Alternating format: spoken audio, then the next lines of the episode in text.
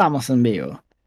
Perfecto, bienvenidos a 4 horas de juego con una nueva edición de El Club del Gaming. Tenía que haber preguntado Ay. esto antes. Esto es la tercera edición del Club del Gaming. Esta es, esta es la tercera edición Sí. del Club del Gaming y nuestro programa número 26. Es la tercera edición del Club del Gaming en donde seleccionamos un juego para jugar un mes y revisarlo después de ese tiempo. Este mes se- la comunidad eligió Hollow Knight, en donde Eh, pueden de ver hecho- que, que Dewey está jugando mientras, mientras sí, vamos a ir conversando. Sí, porque no avancé todo lo que me hubiera gustado avanzar en el juego. Es que es largo. Eso pensé un Knight rato es que ibas a decir. Es. Es un juegazo. Sí, sí, posta, boludo, claro. gigante. Hay mucho que se. O sea, es, es una buena inversión plata-tiempo. Totalmente. ¿Cuánto está costando ahorita? Sin, sin descuento, sin nada. No sale nada. ¿Qué va a Creo que yo cuando, me- cuando yo me lo compré y me lo compré apenas salió en el Switch, fue 20 como dólares. 20 dólares.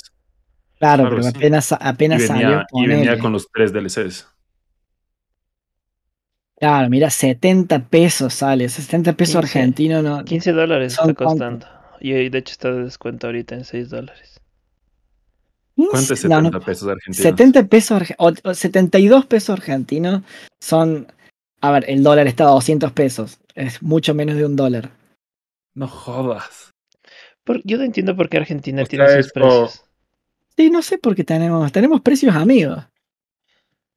El- Para- Igual el- te- eh, tú le, tú le, en economía, ¿no? sí, tú le jugaste el Tunic, eh. Juac. Sí, también. ¿Cuánto te costó Sí, vi el programa de ustedes en el Switch. No hay en el Switch. Ese lo jugué en compu. Ah, no hay en el Switch todavía. Ajá. Más bien ¿Qué? me sorprendió que no hayan sacado en el Switch. Pero imagino que es por lo que Microsoft tiene, tiene la restricción de tiempo. Debe y ser. el Tunic, o sea, una vez ya jugado, no sé si me lo compraría otra vez en el Switch. Como que no siento que es un juego como para jugarle otra vez. A, a diferencia de este, este sí es un juego que siento que en, en los replays sí te divierte Ah, es que aquí, aquí tienes tanto que sacar. Es que mí, el Hollow Knight no solo Dynamic. es...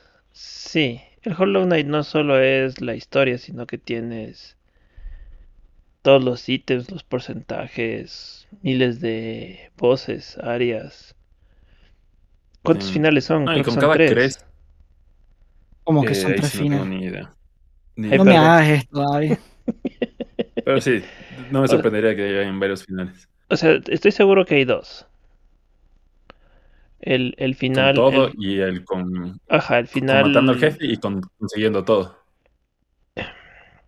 Dijiste no con spoilers, ¿no es cierto, Dui? Sí, pero no me hagan eso. con ¿Cómo, cómo me van a decir que hay más de un final? Ahora ver, voy a tener que verás. jugarlo. Toda la vida lo voy a tener que jugar. Cuando terminas la primera vez el juego y vuelves a ingresar, te dicen que Sí. todavía hay otras cosas que puedes hacer. Y ahí es donde básicamente te elevas y, peleas contra, contra el final, contra el boss final. Entonces, o sea, tienes que acabarle la primera vez. Es que no sé, no sé en qué parte siquiera, no sé hasta dónde estás. No sé si ya te mandaron a, a resucitarles a los... Sí, ya tiene. Porque si ¿A ves el mapa del, Sí, ya están los tiene, tiene los tres, Ah, ya, ya. tiene los tres guardianes. O sea, después de, después ¿cómo de, eso y abres la puerta y peleas con el Hollow Knight. Eh, Ah, yo no- no soy, no soy yo el Hollow Knight. Es que ese es el problema Al- de los spoilers con este Alto, juego. alto spoileador me pego. Lo van a ir. ¡Ay, qué salame! Yo no soy el... Yo no soy el Hollow Knight. Yo era. Yo pensaba que era yo. Ay, no. Y por eso digo que Ah, yo sí creo que te, te, te haría falta el control. No. Me rehúso Yo, sí- yo sigo el Oye, camino del guerrero. ¿Cómo, cómo es, ¿Cómo se juega con el teclado? ¿Cómo ¿Te se mueves juega el con ASD o No, es ¿Te mueves con las flechitas? ¿Te mueves con las flechitas? Sí. Como la mitad de los juegos que se juegan con control. ¿Te mueves con las flechas? Te mueves con las flechitas. El, el salto es con la Z. El ataque es con la. X. El dash con es con, es con la C. el dash es con la C, el poder loco este es con la A. eh, con la D es la espada loca de, de, de los sueños. Ah. Y con la S es el dash mega mágico loco. Sí, son más incómodos que la mierda, por eso por ahí me confundo. Es, es- tu play dice no Ponte las sesiones, las sesiones que tienes que pasar golpeando el suelo con la espada, yendo hacia la derecha o a la izquierda. Ajá. ¿Eso cómo lo haces con teclado? Bueno, siguiendo Sí, el sí, camino sea, y ya. como que- Cayéndote un montón. O sea, te, te voy a hacer llegar un, un control de Xbox, lo que voy a hacer. No, no, no, no, yo nunca juego. Me voy a En sentir Argentina sucio. te va a salir baratazo eso. Solo hay dos dólares Ah, comprar. Eso, es lo que te iba a decir. ¿Cachas que sale el Tunic? Acá en Ecuador, en Steam, costaba el full price, que era 30 dólares. Y yo estaba Sí. recomido lo de todo, porque fue como que cuesta 30 dólares, es un, es un indie, ¿por qué está tan caro? Yo iba a pagar 20. Dando gracias estaba en, en GOG. Y ahí con el, con, con el soundtrack me costó 12 dólares o alguna cosa. Dewey agarra y se mete en el Steam. ¿Y cuánto te costó? 5 300 dólares. pesos. 1,5. ¡Ah! ¡Ah! Fuck. Ah, Un dólar cincuenta. ¿Puedes Un dólar creer? 50. No, Estaba muerto del odio de ahí. Y me dice, no lo podés comprar y regalármelo. Y, y probamos. Y no Ah, y no, puede. y no puedes, y no puedes comprar en Argentina y regalar a Ecuador. Son region lock. ah. Sí, creo que lo mismo hicieron con, o piensan hacer con YouTube, porque YouTube creo que cuesta dos dólares allá en Argentina o algo así. Sí, una El Dos dólares de plan familiar. Ajá, el Y yo premium plan pagando familiar 10 cuesta dólares. dos dólares. Ajá. Y dijeron que ya Google estaba viendo qué medida podía restringir porque se dieron cuenta que mucha gente está haciendo eso, incluyéndome. Esos, esos, esos hacks no sabía yo. Porque yo estoy pagando pasarlo. los 10 dólares por el, por el familiar. Por el premium. Estar en, o sea, comprar cosas en Argentina nos beneficia un montón. Yo no sé por qué acá las cosas son más baratas. O sea, desconozco totalmente. Es por economía. Yo tengo entendido que es por economía, pero si tú me dices, si tú desconoces, me imagino que la economía no está tan mal No, sí, sí para está todo re mal. justificar Pero, esos precios. pero justamente, o sea, está todo. Está tan mal que no me esperaba. que- Qué malo que soy. Que no, que no me esperaba que nada, que, que. Me esperaría que todo estuviera caro. Pero bueno, hablemos un poco más del Hollow Knight. Hablemos Y su Hollow Knight. y su ¿Cómo es eso? ¿Cómo es eso? ¿Cómo es eso que no soy el Hollow Knight yo? Explícame. Tienes que pasar el juego. Yes. Tengo un City Crest. Este es el Hollow Knight, ¿no? Este gordo feo. Ah, no, de hecho no es bueno. esta parte es chévere. Esta es una de No. las partes más chéveres del Y juego. ahí se cierra No. la puerta y no hay forma de regresar. Fuck. El Hollow Knight Squirrel.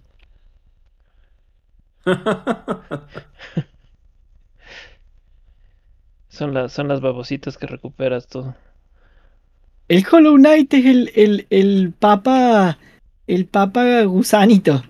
Eh, Oye, ¿todavía no tienes el poder para golpear el suelo? Todavía no. Me- aquí me- saca el me- poder ese. Este es justo esa este. parte. No.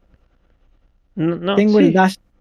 El, el- el que golpea el suelo, el, el master, master, el master, eh, en esta zona es el master. Sí, pero, o sea, yo justo en este, en este playthrough que hice para esta vez, yo conseguí ese poder antes. Entonces me imagino que hice Pero es un sí, salto o algo. sí, sí puedes conseguir el poder, tienes que, pero tienes que más o menos cachar porque si hay una entrada por, por otro lado.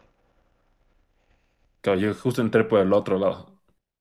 Es chévere este juego, o sea, tiene muchas, Sí, o sea, tiene muchos sequence breaks Sí, sí. y tienes muchas maneras de hacer las cosas. sí, yo llegué a la, a la, a la espadita esta. Llegué de- sin tener que haber llegado. O sea, llegué Sí. porque empecé a explorar y empecé a seguir. Y me fui, me fui, me fui, me fui, me fui, me fui hasta que llegué.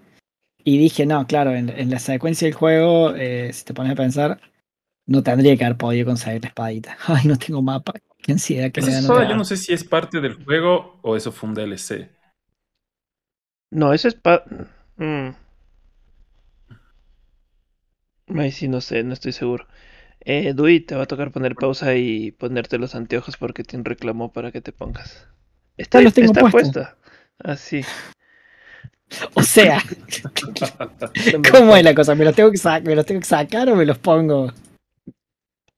No tengo más, tengo más, ante- tengo más anteojos. Para, para, para, para.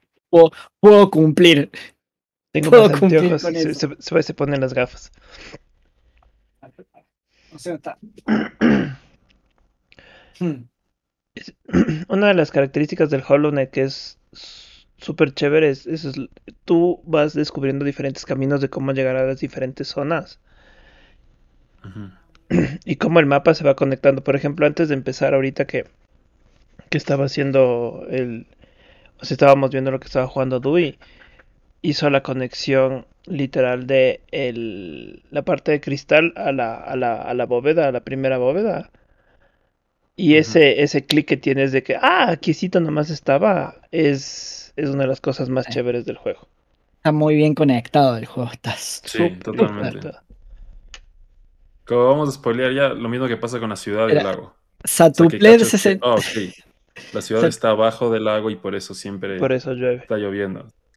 Es súper chévere. dice que no spoiler, por favor. Tarde. ¿Quién? Es un juego de- de 6 años. ¿Cuán- ¿De cuándo salió el Hollow Knight? 2016. Yo lo jugué en el 2018 al Hollow Knight. A mejor sin anteojos. Tim dice que me saque los anteojos. Yo me estaba por poner estos, Ah, Encima de los otros. Sí, dice. pero bueno, no. Un juego del 2017. Claro, sí, ya hace mucho tiempo que salió.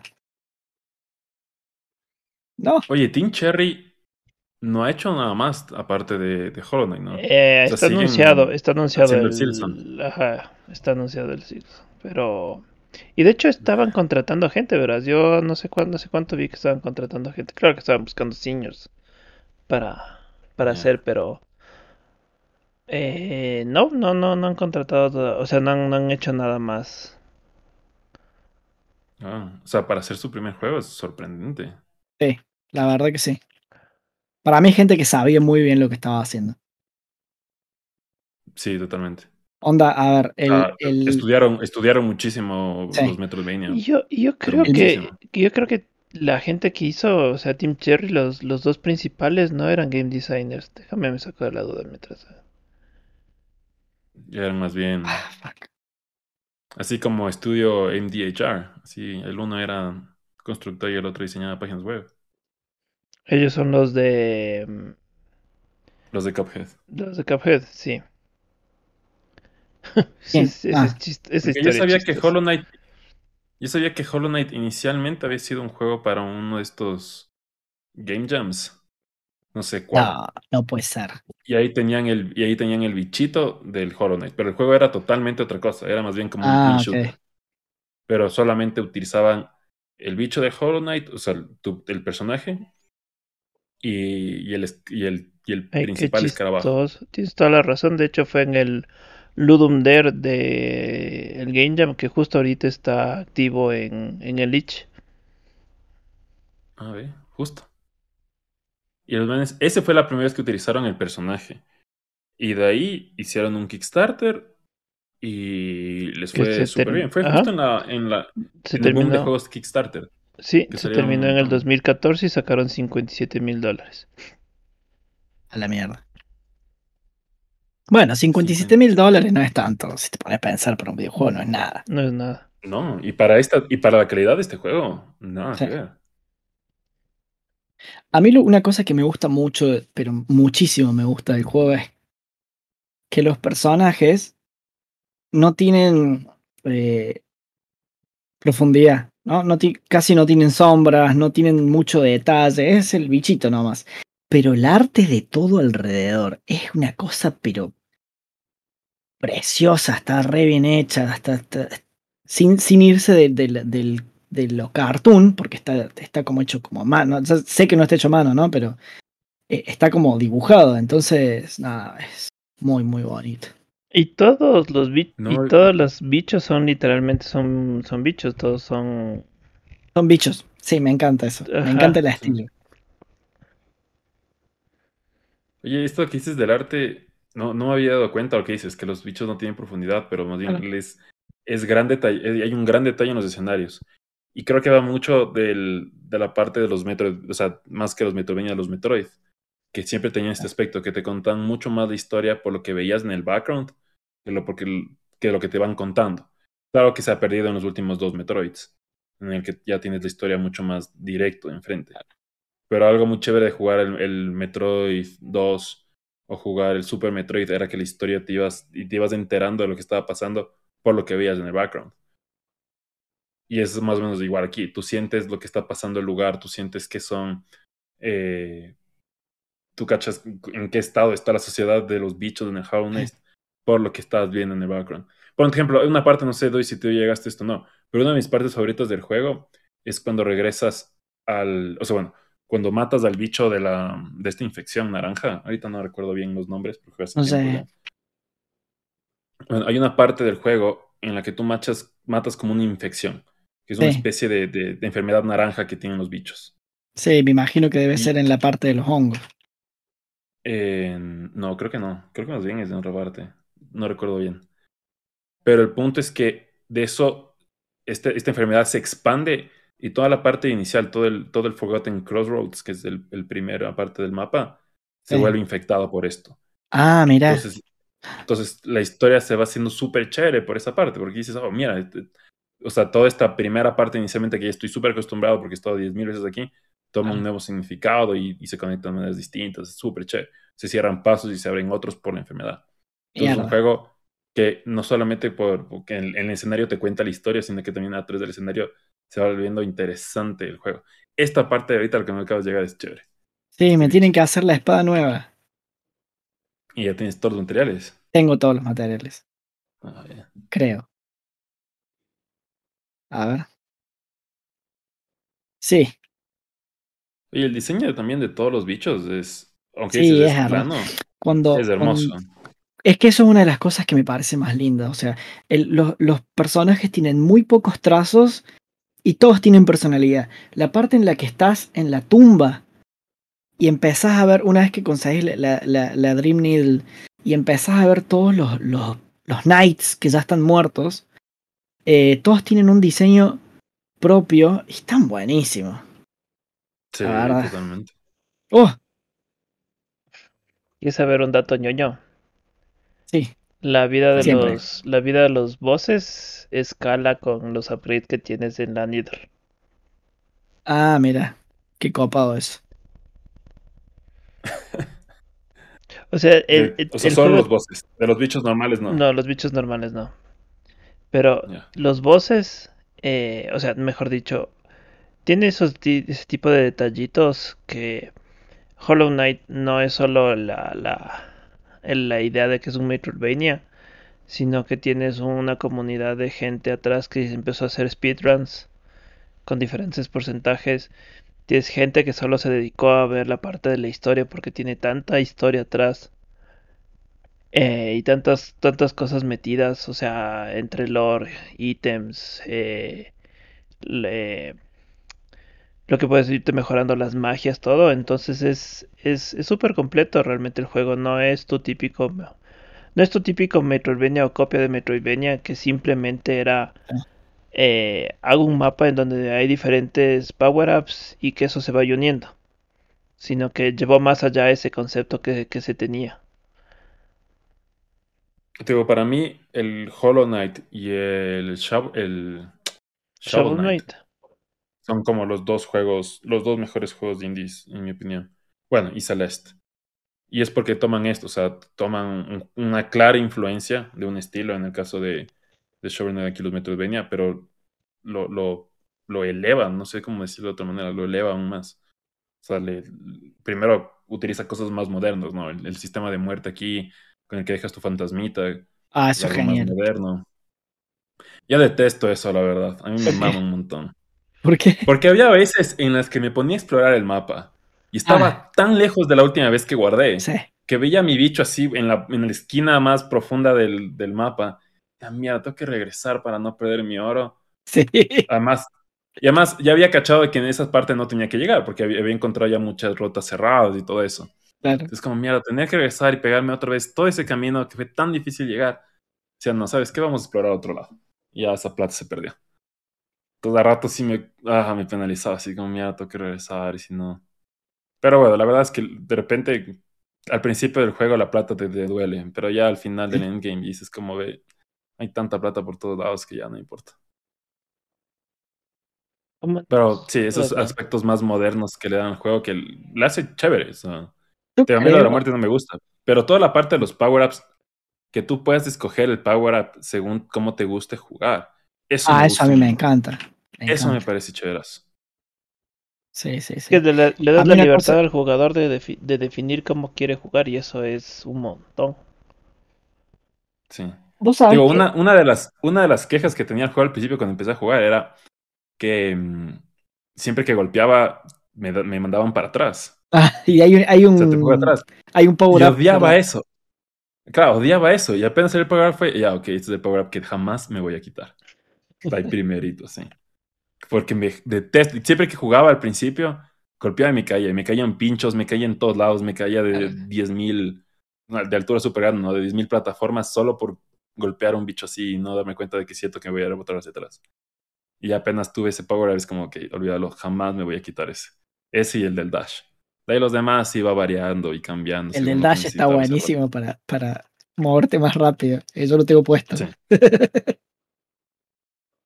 Esas son como las dos cosas que yo decía. Yo no sé si este juego.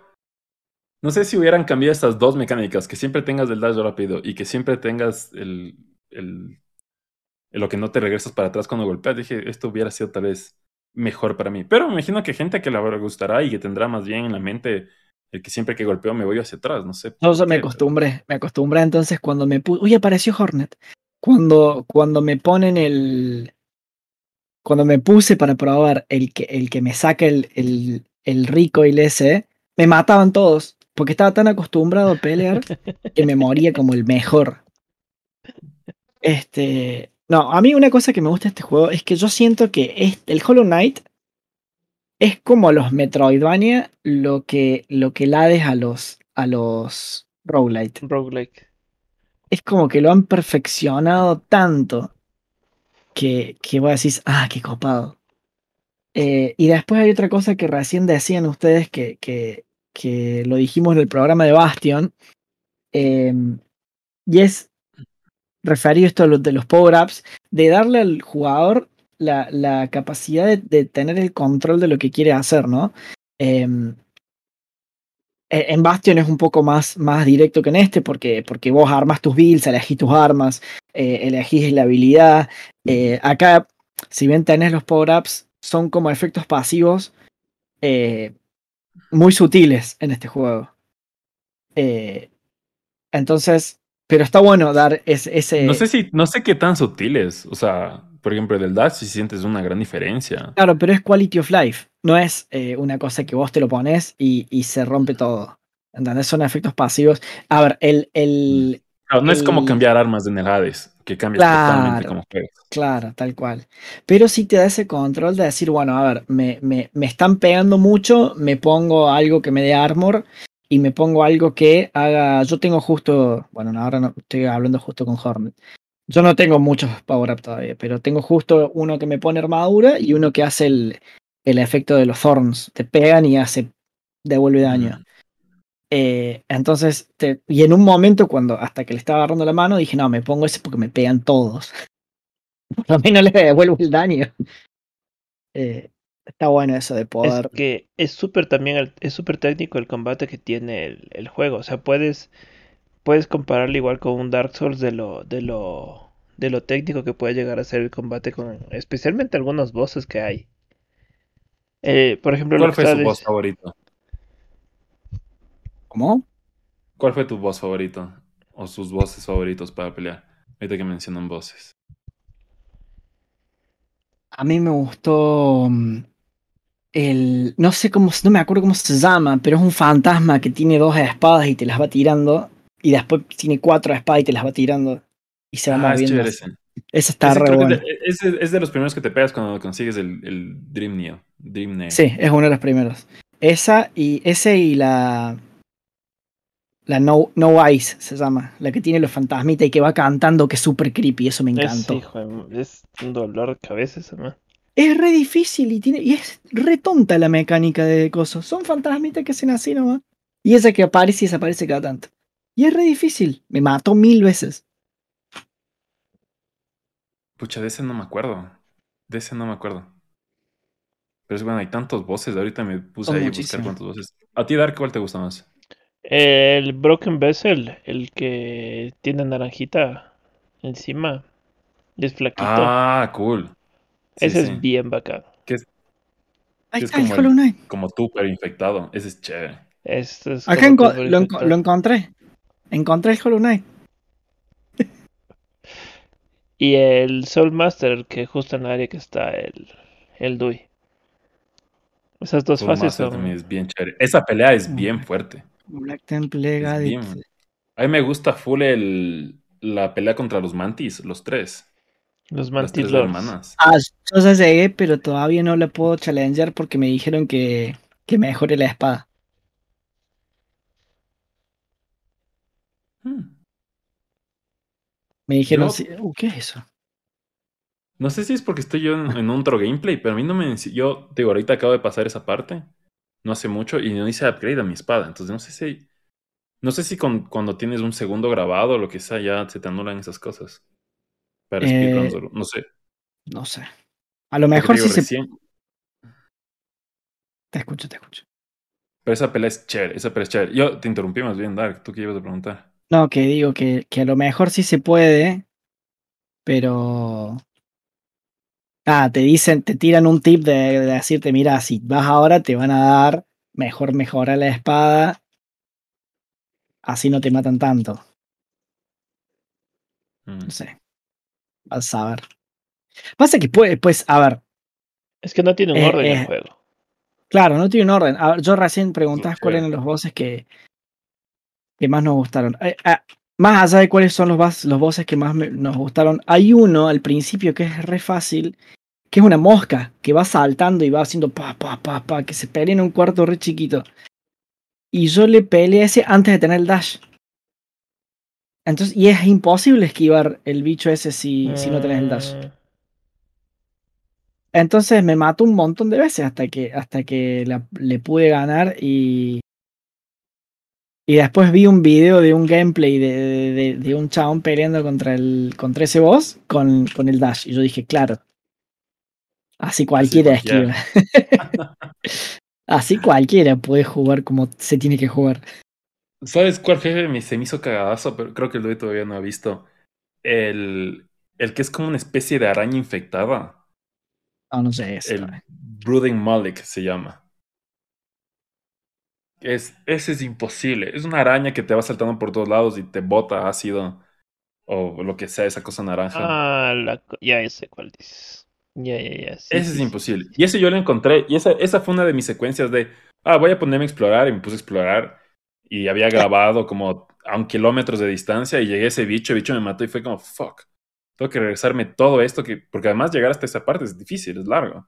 Y tienes y que volver de vueltas. Ajá, y tienes que darle matarte, no puedes solo huir. Esa fue, una de las partes más frustrantes de- del gameplay que hice inicialmente. Pero bueno, una vez que le matas es súper gratificante. Claro.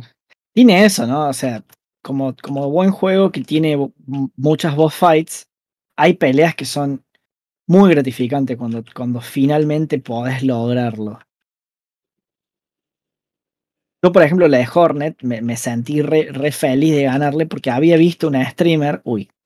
ah, Bueno. eh, me caí hasta el infinito. Había visto una streamer peleando contra Hornet en el Coliseo y le costaba una banda. Entonces, cuando le gané fue como. ¡Ja! Es que eso es justo lo que quería apuntar. La parte del coliseo es. Es una parte añadida que no necesariamente tienes que hacer. Pero si te sientas a hacer con todos los voces y las variaciones de los voces que tiene ahí, puedes estar horas, días, meses ahí tratando de a- sacar. Es hardcore. A mí me- me pareció- es DLC. ¿Es DLC? ¿eh? No que estoy tengo entendido, 100% creo que el seguro. Es DLC. Porque el, el DLC, el un DLC era lo del, lo del circo este. Que tienes que ir consiguiendo, matando otros, otros nuevos bichos. Que están Sí. por ahí rasgados y sacando estas cosas que no me acuerdo bien. Y creo que el otro es del Coliseo. el En- otro eh, lo que estoy seguro es que en el DLC está el jefe del. ah, el- uno de los jefes de la Hive. ¿Ya pasaste por ahí, tú y. ¿Al Hive? Ajá. Fuck. Me van a hacer mierda acá. Eh, no. Mm. ¿El Hive cuál es? A ver, vamos a ver el mapa. ¿Vos me decís la ciudad de los mantis? No, no, no. Una de, una de Mm. abejitas. No, no, no llegué a ningún lugar con abejitas. ¿Hay Oye, abejitas? hasta Hace- ahorita, de todos, de, todo lo- de todos los lugares que has ido hasta ahorita, ¿cuál ha sido el que más te gustó? el lugar verde. El, Path, Green Path es súper bonito. ¿Te parece? Sí, es re lindo, boludo. Creo que cuando juegas ya un buen tiempo, ya ese lugar solo te desespera. O sea, se te hace medio básico. No, Ya has Green Path-. Y después el que es muy lindo es el, el cañón ese que tiene. que tiene todo burbujitas. Fog Cannon. El Fog Cannon. Ah, el Focan es. Queen's Garden a mí me parece ese. bien bonito. A mí me gusta Kingdom's Edge. La, la impresión que, te, que tienes cuando llegas por primera Ah. vez. Y que es todo, o sea, y es tan distinto al resto, porque el resto de cierta manera es medio oscuro. Ese es súper claro. Ah. Es súper iluminadito, todo es, es impresionante. Es el que más me gustó. Además que siento, o sea, de repente siento que cuando jugué parecía que llegué de la nada. O sea, no me lo esperaba y de repente, wow, qué aquí. La verdad, muchas partes del juego son así. Que de repente pasas una puerta y dices como, ¿cómo ha cambiado esto? A mí Green Es- Path me, me, me gusta porque es como el. ¿Cómo? Eh, solo déjame acabar esa idea. Vos estás caminando así de un lado, pasas una puerta y, y es otro, es otro ambiente totalmente. Dices, creo que Claro. no tengo que estar aquí. No, eso es lo que a mí me pasó con Green Path. Green Path es como el primer gran cambio. eh, vos pasas de, de la, de la Forgotten Crossroads a, a- a- al Green Path y es como el primer cambio. Entonces, como, ah, hay más cosas para descubrir de las que yo pensaba. Por ejemplo, en este momento no tengo la más puta idea de dónde estoy yendo porque no tengo mapa. Y nada me da más ansiedad que no tener mapa. Eso es algo súper. es- mm, O sea, para, para los Metroidvania, con la idea de Metroidvania, los, los primeros no tenían mapa y te tocaba eh, básicamente o ir haciendo el mapa tú, o sea, hablando en primer Metroid, ¿no? O te tocaba utilizar la guía, la típica guía que, que venía el juego. Pero Claro. mm, Calcifer. es un, es un quality of life eh, tener mapa realmente que, Es que acá no podés no tener mapa. Es demasiado grande el juego. Y, y, y es una de las cosas que hablábamos en el Tunic, ¿no? O sea, no, no tienes en sí ese como mapa que, que te da al principio, que, que esperarías tú, tú, tú tener al principio, que te confunde un montón el juego. Sí, que solo tienes el manualcito ahí de papel. Tenés el manualcito y hasta que no le agarras la mano al manualcito, papá, qué mal que la pasás, boludo. Oye, por ahí, por ahí está cerca ya del man que te da. Sí, sí, por eso vi, vi la hojita tirada y dije, Calcifer. ¿qué les parece esta Ahí mecánica del para curarse?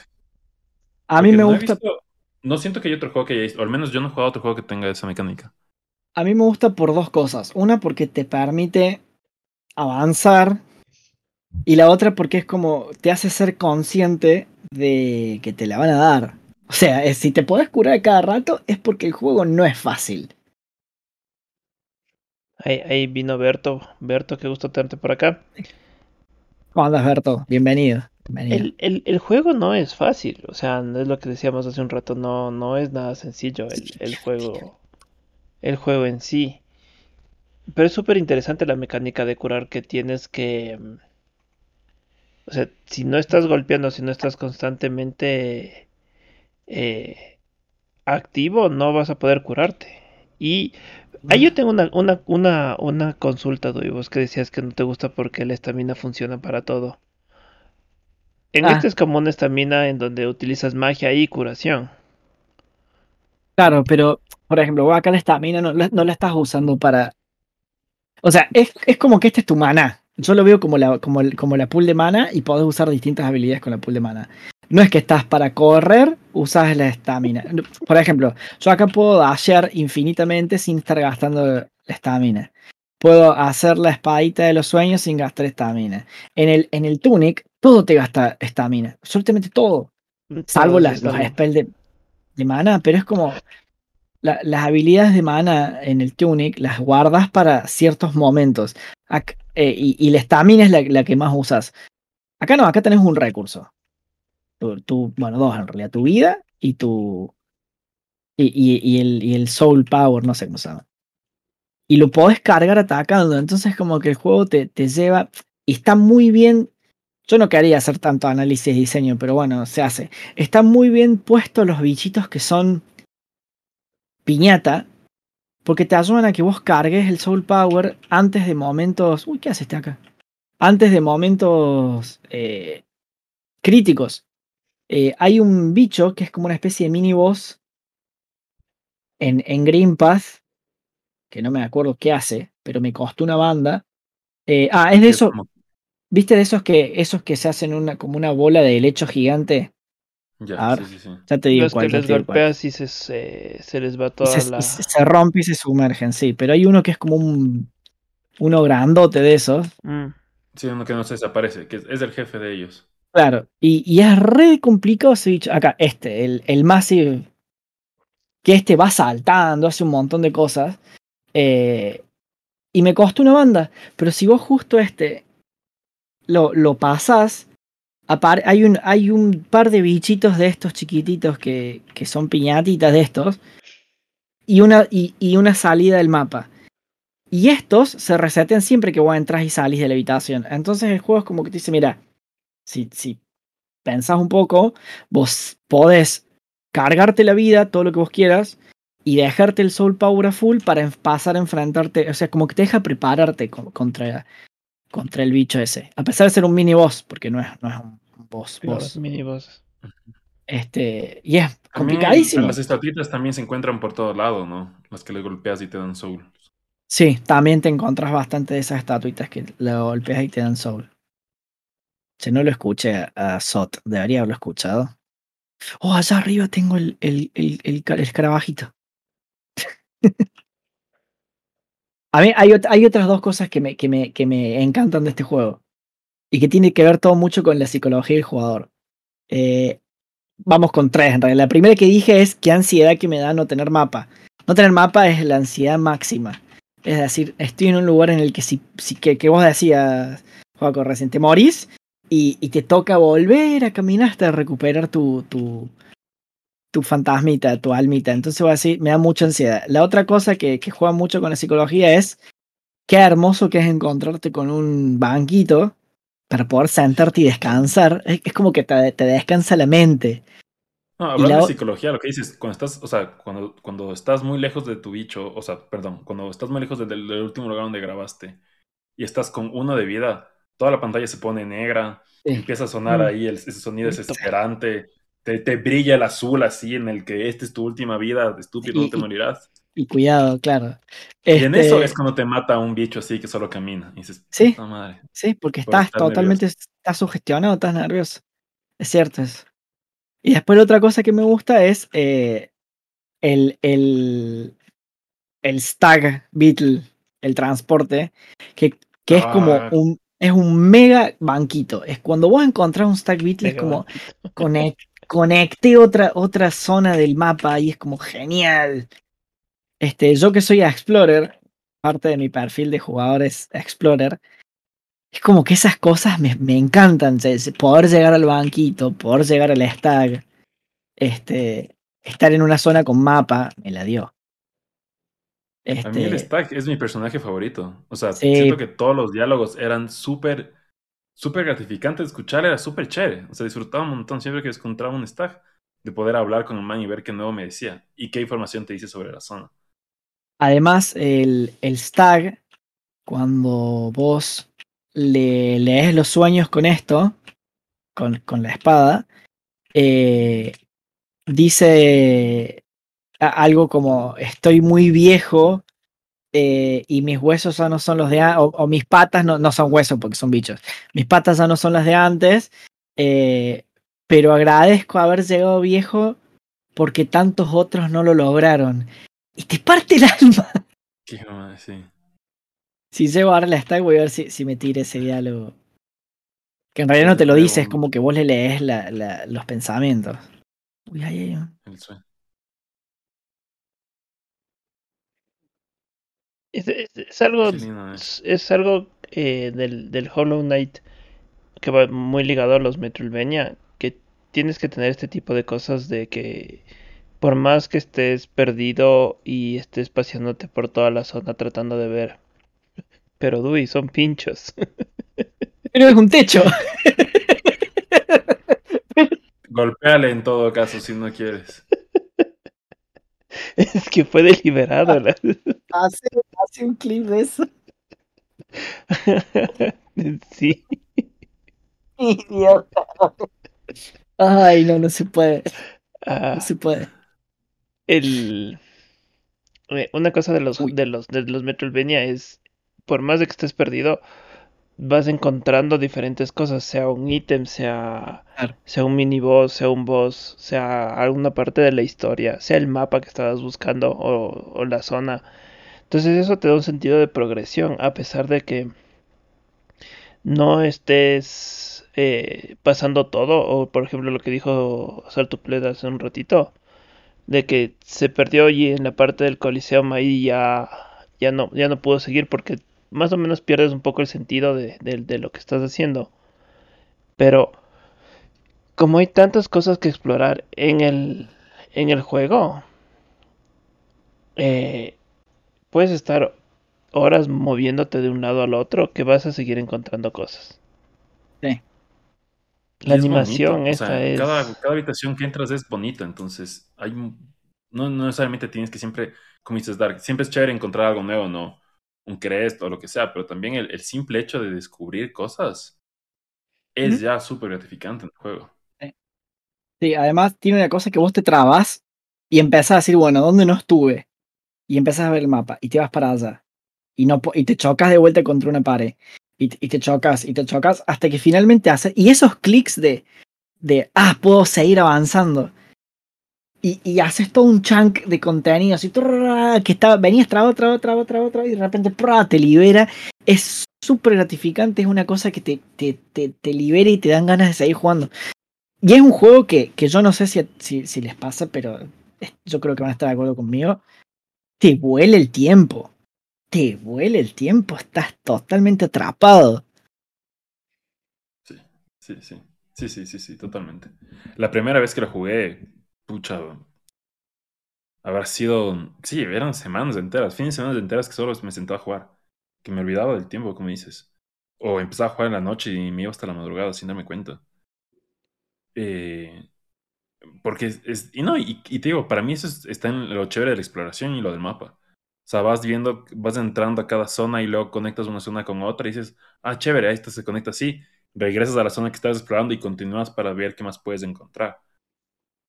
O sea, es muy, es muy, muy. Y te digo, todas las zonas tienen un arte. Son bonitas, o sea, tienen una, una personalidad como que una vibra propia. Esa, esa, esa es la palabra que yo iba a decir. Tiene mucha personalidad cada zona. Son súper distintivas las zonas, entonces eso le... Sí, o sea, tienen, tienen su propia personalidad y como, como decía Joaquín al principio, eso te da el, el sentido de, de, de una historia atrás de, de lo que está pasando, ¿no? De, de cada zona, o sea, cada zona tiene un, un, un motivo y un, y un porqué de, de cómo es la zona. Además, de- decime, decime. pero- y lo chévere es que no solamente tienen. o sea, cada uno tiene su personalidad, pero todas se sienten muy. eh, no, no similares, pero se sienten todas. eh, se sienten propias del mismo mundo. O siguen una Cohesiva. lógica dentro del mismo mundo. Porque siento que es muy fácil decir, como, "Oh, chévere, mira, pongamos un nivel de lava, o pongamos un nivel de agua, o pongamos un nivel de hielo. que en, en. Metroid lo han hecho y lo justifican bien del por qué lo hacen, ¿no? Eh, y tal vez podrían haber caído en lo mismo, como mira, como ya siempre los Metroidvania tienen su nivel de lava, entonces metamos el nivel de lava. Y ellos no, o sea, lo, lo, no lo manejaron así. Eh, el nivel, por ejemplo, de donde tienes estos, estos pantanos venenosos, me imagino que es la, debería decir, estas piscinas de veneno. se Mm. puede decir que es como la especie de lava, pero está justificado en las piscinas. Y luego cachas que eso se conecta con, Luis todavía no llega a esa parte, pero con los, con los sewers, con los, el alcantarillado de todo este mundo. ¿Cuántos mapas hay? Basta. Entonces, el- todo el mundo tiene una lógica, sí. No, una cosa que me gusta y que tiene que ver con lo que vos estabas diciendo, Joaco. eh, fíjense ahora el- donde estoy yo, que las lámparas son bichitos de luz. Y toda la arquitectura y todo el arte del juego, o sea, arte, digamos, como, como eh, el arte de, de la ambientación, no me refiero al dibujo, sino al- a nivel artístico, las esculturas, eh, eh, los detalles arquitectónicos, todas esas cosas están relacionados con, con insectos, con bichos. Entonces le han puesto toda esa impronta eh, que yo no sé de dónde sale la temática de, de que son bichos. O sea, seguramente tiene, tiene algún sentido. Porque el que- personaje principal no es un bicho, o sea, claro, vos lo ves y no es como un escarabajito, no sé qué. Porque tiene el. Pero digo, más parece un fantasma. Eso he escuchado más gente decir como el juego del fantasmita que el juego del, del bicho. Bueno, Hornet te dice Little Ghost. Por algo, ¿no? ¿no? ¿Quién es el Hollow Knight? ¿Quién es el Hollow Knight? Pero, Este. eh, pero claro, el resto de personajes sí, Hornet se ve que es un bicho. eh, todos El resto, Knights. claro, el resto así sí son bichos. Otra vez me vas a gastar plata. Lo- Loco, necesito 800 para la, para la espada. Dejen de hacerme gastar plata. Que me va a hacer abrir la puerta que me conecta con el. Ponte el stack, el, el, ya tienes, ya tienes el, el pase para el, ¿qué es? El tren, ¿cómo se llama? El... Oye, lograste una buena conexión. Sí. Por eso, le, por eso tiene el coso rojo ahí, porque no podía pasar. Sí. Bueno, nada. ¿Ves la satisfa Esa es la satisfacción que me da el juego de, de decir, al fin logré pasar por un lugar que hace un montón que estoy acá esperando para pasar y no puedo. Les dejo un segundito, ya vengo, ya. Sigan Bueno. nomás. Dale. ¿Vos cuándo lo jugaste, Juaco, a este? A ver, tío, yo lo jugué la primera vez, lo he jugado una vez al año, no siempre lo acabo, lo jugué la primera vez en el 2018. Eh, eso, eso intentaba acordarme hoy en la mañana para como contar de anécdota de, de por qué lo compré. Porque yo tuve el Switch a finales del 2018, entonces jugué Zelda, jugué Mario, Sí. que eran los dos que estaban ahí, todo el mundo está jugando, jugué el Splatoon 2. Y de ahí no sé por qué empecé a jugar este. No sé, no sé por qué lo vi. Porque ya había pasado un año. Entonces no era un Claro. juego famoso en ese rato. Pero me imagino que tal vez como en ese rato eran tan pocos los juegos del Switch. Claro. Eh, y siempre me han gustado mucho los Metroidvania, que me llamó la atención. Y, y desde que el momento que lo empecé a jugar, desde la primera parte en el que sales de esta, de, de la área- zona de tutorial, y llegas al, como en la villa que está afuera del, del mapa, me gustó un montón. Y solo empecé a jugar y jugué, jugué, jugué. Entonces, digo, juego una vez al año. Como digo, no siempre les acabo, pero siempre le juego unas, no sé, unas 15 horas cada vez que, que me he puesto a jugar. Y la Claro. primera vez sí le jugué unas 50 horas, más o menos, debe ser. Eh, hasta llegar al boss final. No, no saqué todo. Siento que me faltan algunos crests de ese primer eh, playthrough. Pero ya. Pero sí, nunca he sido así de los que tienen que acabar el juego 100% por el máximo. Claro. Más bien, disfruto el juego y ya está. Y No, yo es- es- eso de- este de sac-. Eso de sacar el 100% me pasó con el Hades. No más. No, no, no me pasa con todos los juegos. No sé por qué con el Hades fue como, Lo tengo que hacer. A mí el Hades me parece más complicado sacar 100% que este. Que el Hades tienes un montón de cosas. Tienes un Sí. montón, montón, montón. Y una vez que la- se activas los hits, los hits son ya otra huevada. Entonces, aún más. Claro. Ay, fuck. Eh, Otra yo- vez. otra vez me pasó lo mismo. Mismo sí. me- me tiene odio el. No. Bah, quiere decir que no tengo que ir por ahí. Em, ¿Cómo es? Mira, ahí puedo conectar con los Fungal Waste también. Vamos a conectar con los Fungal Waste. Em, no, yo la verdad que, que me pasó algo muy parecido cuando empecé a jugar. Eh, yo lo, em- empecé a jugar por. No tanto por, por, porque dije, o sea, ya, lo conocía, yo empecé a jugar recién eh, cuando a principios del año pasado, la primera vez que lo jugué. No, a finales del año pasado. Eh, y lo jugué porque me lo habían recomendado un montón, sabía que tenía muchas boss fights, eh, es un juego de plataformas y el juego que yo estoy haciendo es, es muy similar en, en, en, movimiento, ¿no? O sea, es en, en dos direcciones. Eh, en 2D, no en dos direcciones. Eh, también me dio onda plataformero y dije, bueno, voy a hacer benchmarking eh, con, con el Hollow... Oh, me tienen odio los pinchecitos. Con el Hollow Knight. Y, y lo empecé a jugar y fue como, qué bonito que es este juego. Eh, y siempre tuve ganas de jugarlo tranquilo, ¿no? O sea, aprovechamos, aproveché, digamos, esto del club del gaming para, para poder sentarme con más tiempo. Eh, porque nada, viste que uno por ahí tiene otros juegos que juega más regularmente. es un eh, estilo ya. ¿Qué? ¿Qué buscas? Tienes un estilo que ya buscas de por sí, ¿no? Claro, yo no, no, no, no acostumbro jugar Metroidvania. Y, y juego regularmente al Guild Wars 2. Entonces, encima que, encima un MMO, olvídate de, de estar mucho tiempo jugando otra cosa. Eh, ya vine por acá. Entonces, nada, nunca me puse a jugarlo mucho. Pero me encanta, me parece. Es lo que, es lo que yo decía hace un rato, es. Eh, se, te, se te van las horas y está, y está, y decís. Y como no tiene, no tiene checkpoints 100% definidos, porque vas, vas avanzando, no es como que te, te, te, te dice, bueno, a ver, eh, encontraste tal cosa, cumpliste la quest, hiciste, hiciste un check y ya está. Eh, no, no, y hay momentos del juego en el que estás explorando, explorando y no avanzas. Y explorás y das vuelta y decís dónde tengo que ir y qué tengo. Uh, me hizo, me ¿Y qué tengo que hacer? ¿Y qué, qué tengo que hacer? Entonces, como que te dan ganas de. No, no te suelta el juego. También me recuerda un poco el Breath of the Wild, que te dicen: Mira, aquí está la misión. Puedes activar estas cuatro bestias y matar al jefe. Y eso es todo. Y de cierta manera aquí te dicen igual. Mira, aquí hay estos tres bichos que deberías activarles o matarles y de ahí tienes que pegarte al Hollow Knight. Ya está. De ahí, lo demás es, tu exploración, ¿no? En decir, wow, a ver, por aquí hacia dónde me van a llevar. ¿Qué voy a encontrar por acá?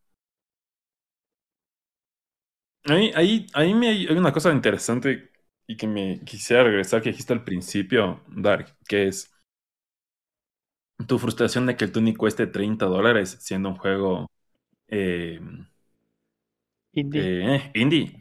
Es, ¿Por qué un juego indie tiene que costar menos que un juego de publisher?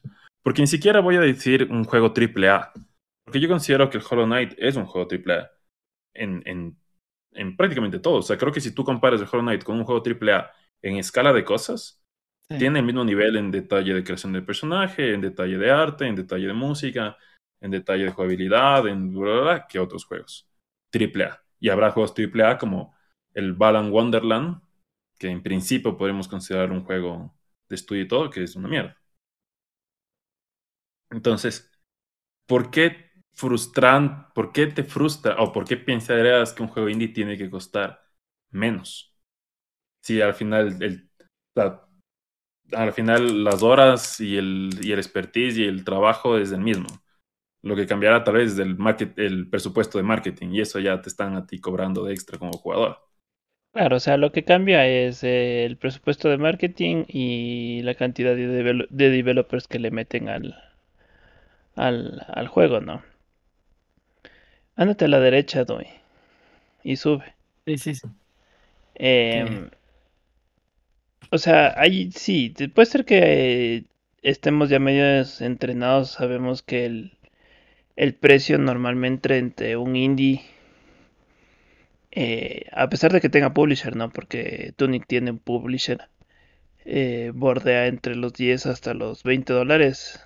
Bien o mal es lo que, lo que nos hemos adaptado. Y bien o mal, o sea, la industria también está queriendo cambiar esos precios con los AAA, ¿no? Vamos como 15 años que los juegos cuestan 60 dólares y ahora quieren decirnos que los juegos cuestan 70. Yo me acuerdo cuando los AAA costaban 40. Ajá. Y era, lo normal es, claro, un juego 40 dólares. No, raro un juego que costara más. Ajá, y empezaron a decir que, que tienen más contenido, que, que tienen más cosas que hacer, que son, eh, son, por eso también hubo ese boom de, de, de open worlds, porque era la excusa de que tienes más contenido y más cosas que hacer y es un mundo grande y las quests y las cosas. Ya te Y cambiaste por de lo mapa. tanto puedo cobrar más. Sí, se me cambié de mapa. Me da ansiedad porque no tengo mapa. Y está todo oscuro. esta parte.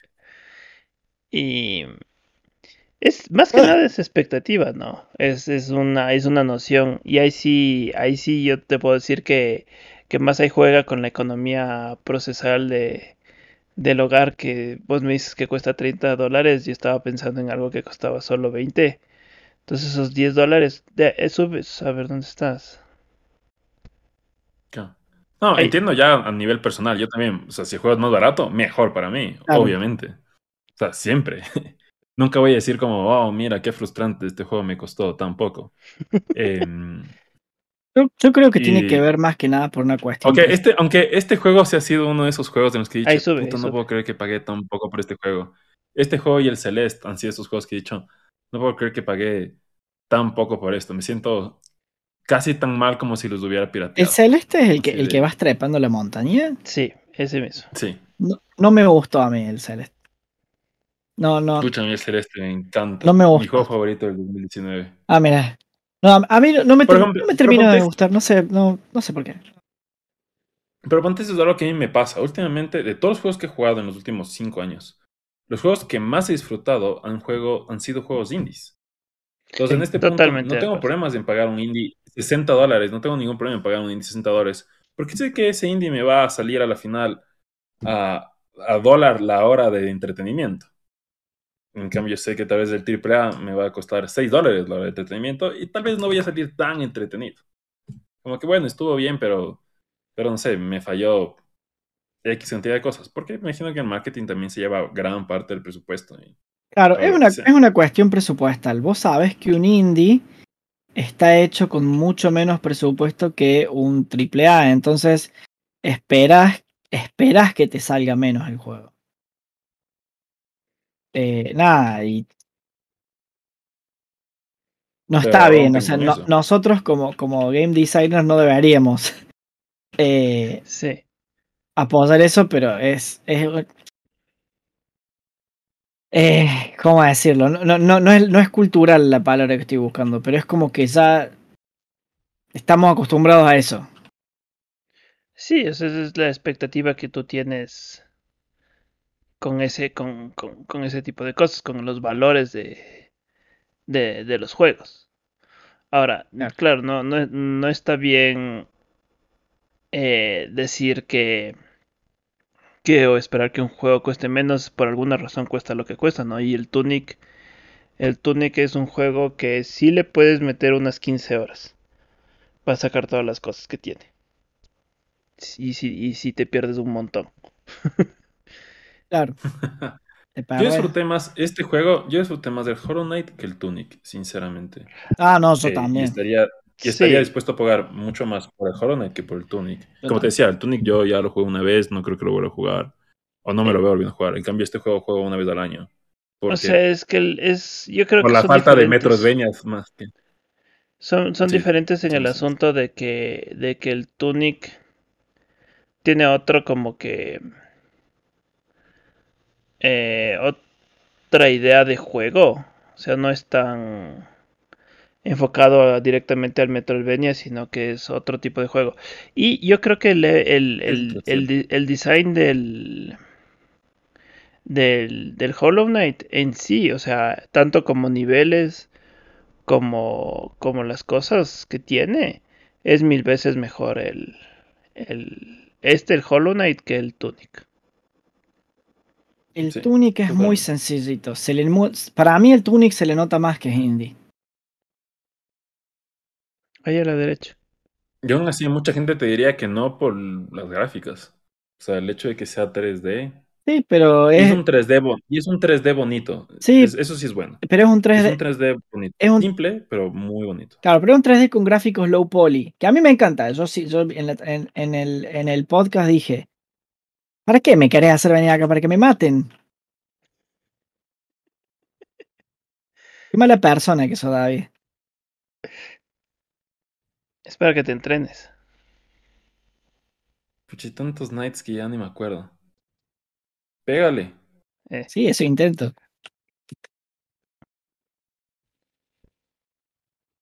David es la mala persona. Dark, ¿tú cuándo jugaste el Hollow Knight?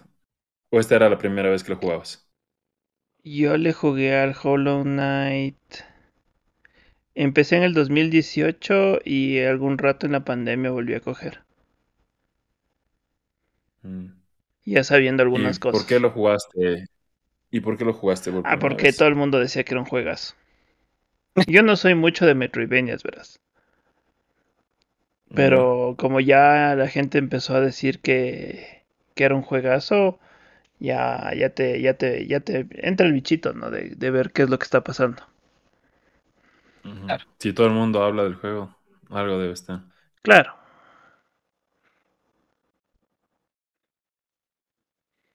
No huyas, cobarde. Oye, ¿ya le mataste al jefe tan rápido? No, ¿Eh? ese es el al- miniboss. Ese es el miniboss. Solo que está, está huyendo. Estoy yendo a buscar, estoy yendo a buscar el asiento. Ahí tienes un asiento cerquita. Sí, sí, por eso. Yo quería ir a sentarme primero y después seguir explorando, pero de ahí me dijo, no, anda a la derecha. Y yo como un idiota le hice caso. Ahora sí. ¿qué aspectos, ¿qué aspectos no les gusta del juego? Ya que hemos No, hablado de lo bueno. yo no sé si tengo, uy, tengo algo que no me gusta del juego. Creo que, que El fantasmita El de la juego es muy muerte justo. no, no, me, no me termina a mí de encantar. El juego es súper ¿qué justo. cosa? Eh, cuando te mueres. Sí. A mí me parece genial que te morís y está tu ¿Pero que el que te deje el fantasma no te gusta? No. Especialmente a mí lo que me caca un montón de veces cuando te mueres en el jefe y te toca estar ahí peleándote para que no te vuelva a matar y, y recuperarte. Y Sí, bueno, me mata cuando tienes que darte, tienes que atravesarte tres, o sea, de tres a cinco cuartos para llegar otra vez a pelearte al jefe. sí. Eso a mí me jode full. O sea, me gustaría que tengas ah, tal vez una, una banquita ahí que desaparezca al instante que mataste al jefe, pero que tengas una banquita en el jefe. En eso es bien, A mí- O el- es el bien, bien Dark Souls. El juego. En tener que atravesar el mapa para llegar Sí. al jefe. Sí, eso es bien Dark Souls que vos dices, ah, aquí nomás ha de haber un jefe y puta caminas media hora y de ahí en, recién empieza el jefe. Eso sí es bien Dark Souls. Es una joda, porque siento que pierdo mucho el tiempo. Ahí tienes algo, un secreto, Dui. ¿Dónde? Golpea a la izquierda. Ah, mira, es verdad. No la había visto. Gracias. ¡Ah! ¡Ah! Calcifer. Shortcut. Cornifer, digo. Me vas a hacer gastar plata. Ah, pero es el banquito que me senté recién, ¿o no? Sí. Genial. ¿Por qué? Porque me van a, me la van a dar, entonces para. Claro, es que es la Para puerta no, del que jefe. no tengas que caminar tantos cuartos. Me odian los ascensores estos. Y eso, y eso lo vi venir desde que saltaste y dije, ya, eso está clarito. Me odian, me odian.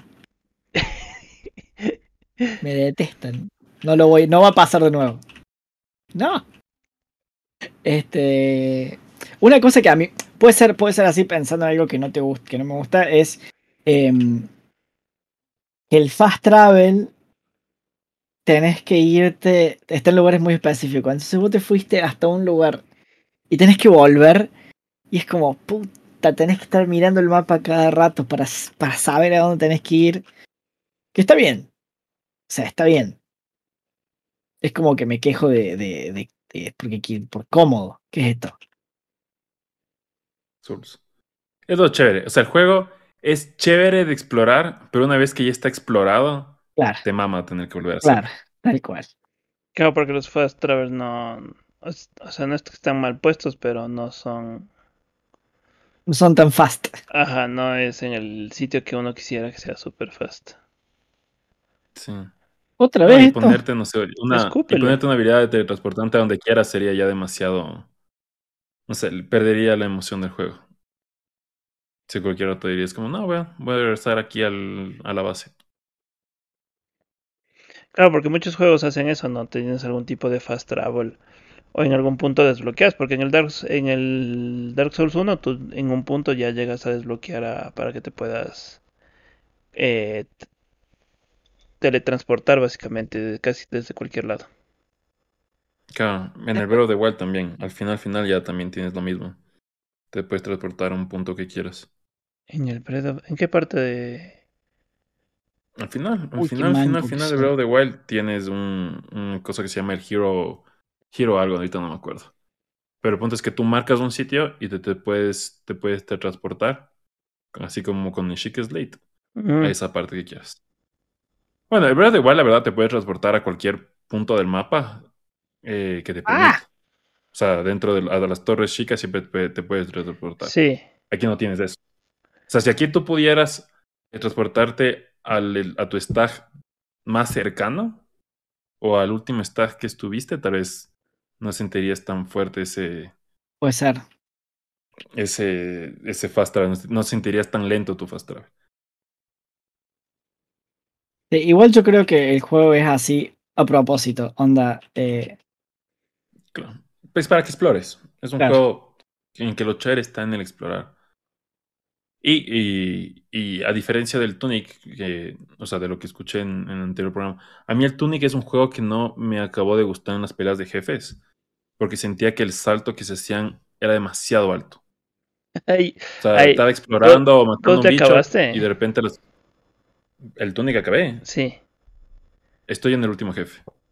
Que puta, se me hace imposible, voy como sí, dos es, semanas es, peleando es, es ultra cagado. El, el, en la parte de... mm, Ah, de no, eso que parece como fábrica que, que entras y vos dices, ah, este es el jefe y son esos Las robots. ruinas.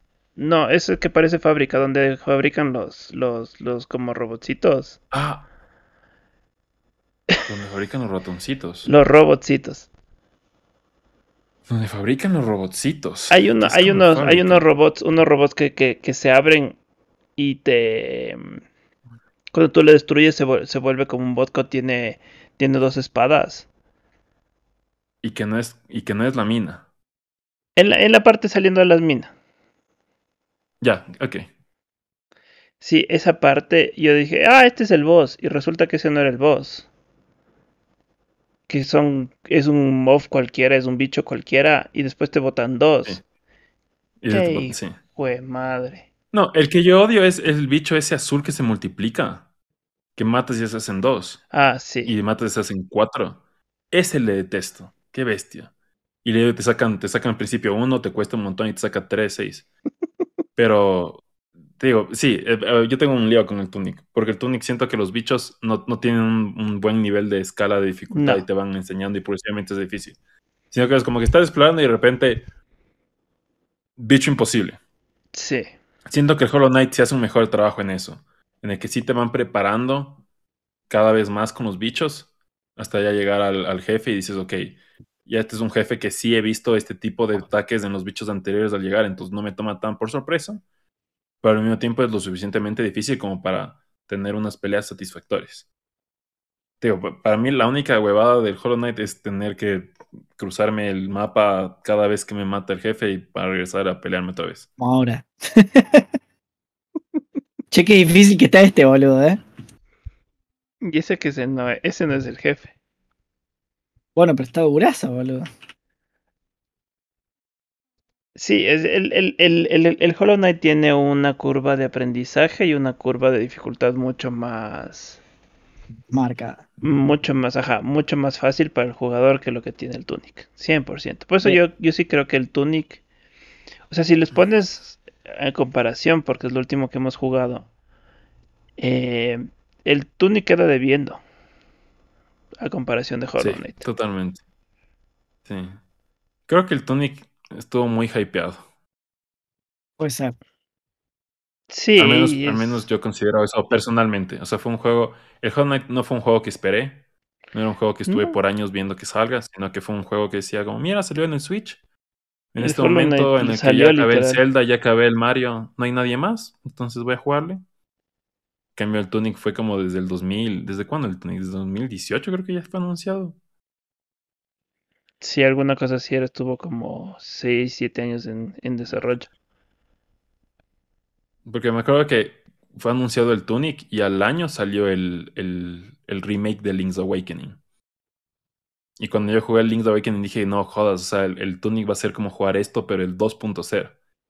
Y nada que ver, el Link's No. Awakening es No, es, muchísimo es, mejor. es, es difícil hacer un, un- ¿cómo se llama? Un, un buen Zelda. Sí, totalmente. Y, el, y especialmente Link's Awakening, que es súper bueno. Es súper, súper bueno.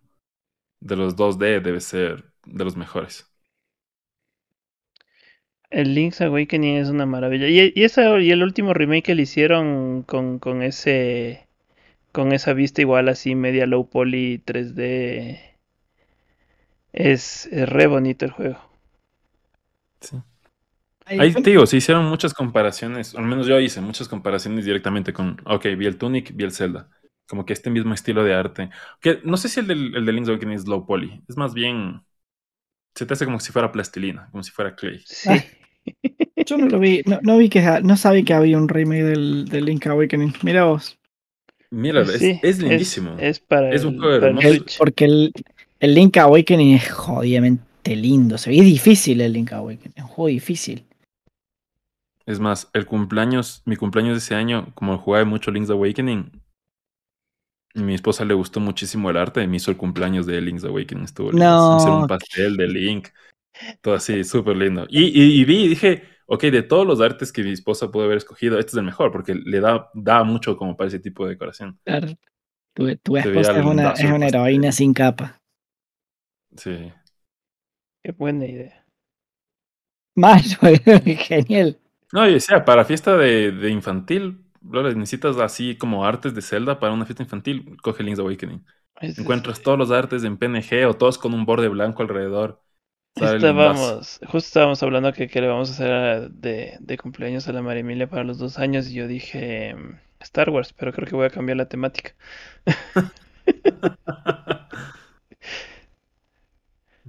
Bueno, mientras súper trata de, de, de- De matar al no boss. De matar Me está al haciendo bicho, mierda. creo que podemos decir que Hollow Knight sigue, sí, se sigue manteniendo como una joya de, Sí, de los sigue. Metroidvanias. Sí, seguirá, o sea, y, no- y vemos qué dicen con, con Yo la no sé de otro Metroidvania des- desde, el- eh, o sea, se salió en 2017, o sea, en cinco años yo no he considerado que haya otro Metroidvania que se le acerque, ni siquiera Metroid Dread. Y Metroid Dread yo lo jugué y me gustó y lo disfruté, pero no lo jugué ni de cerca. Espera, capaz que estoy hablando huevadas, capaz que jugué la misma cantidad de tiempo, solo que en Metroidvania, Metroid Dread no lo sentí. No, no, no jugué ni de cerca, bro. No, pero el, Dread el jugué, Dread es de 12 horas. Muchas menos horas. Sí. A mí lo que El me. Dread lo jugué. Fuck, Y el Dread, los bosses del Dread. Bueno, hay un par de No. bosses que sí son difíciles, pero el resto no son tan complicados. El Dread, 15 horas. Y Hollow Knight, 75. A mí lo que me No, no ha conmueve. habido, no ha habido otro Metroidvania No. al nivel de. Por eso la gente está esperando tanto el Silksong. Para tener algo con qué comparar. Porque además, el, una cosa que es re divertida es que el Metroidvania es el tipo de juego que todo game designer quiere hacer. Y se nota porque hay un montón de juegos que tienen elementos de Metroidvania que están de más. O sea, va a decir, nada que ver, ¿para qué quiero, para qué quiero esto acá? Que por ejemplo en, en Control, que pobre Control siempre le damos con un caño, pero no es un mal juego. Siempre lo usamos como ejemplo de qué es lo que no hay que hacer. Uy, me caí a la muerte. No lo vi el feo ese. Eh, Control tiene, tiene esa cosa de los Metroidvania de, de. Llego a un lugar al que no puedo acceder porque todavía no se supone que tengo que acceder. eh, y me tengo que ir para otro lado para después volver acá. Y, y Control tiene esas cosas. Igual así, nada, la puerta a la que podía acceder tenía un material de crafteo raro y nada más. No es como que realmente tenía sentido el desarrollo de la trama, como, como no me bien en serio. Eh, entonces, eh, se renota que, que, que los Metroidvania tienen. Es el juego que todos queremos hacer porque, porque es un rompecabezas. O sea, diseñar un Metroidvania es un rompecabezas, es un challenge. Entonces, nada, bueno, como que en este. Si me parece nuevo, me pega un tiro. Bien, genial.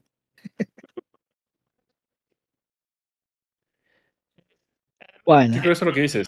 Y digo, y sin embargo, no es un juego, como dices, no es un juego tan fácil de diseñar al- a, la final. No, no, es muy difícil. Es Y muy no, difícil. hay, y no hay muchos tampoco, o sea, no... Digo, este año no he escuchado un Metroidvania así que llame y que la gente esté diciendo, bueno, este hay que jugarlo. Más allá del el Dread, salió el año pasado, no salió este, ¿no? Sí, el 3 desde el 2021. Entonces este año no, no veo ningún Metroidvania. Aparte de si en junio se anuncia el Metroid Prime Trilogy, no vería ninguno. Trilogy, un remake. No, o sea, decían que ya estaba, o sea, de los últimos rumores, que ya está listo el port del, del Metroid Prime Trilogy para el Switch. Solo que Nintendo está ahí como Haciéndose robar. Haciéndose rogar. Sí, Haciendo no sé si haciéndose rogar o haciéndose esperando, o esperando para que el momento económico sea el preciso. Como que ahorita están con, con, con estos shortage, shortage del chips y demás.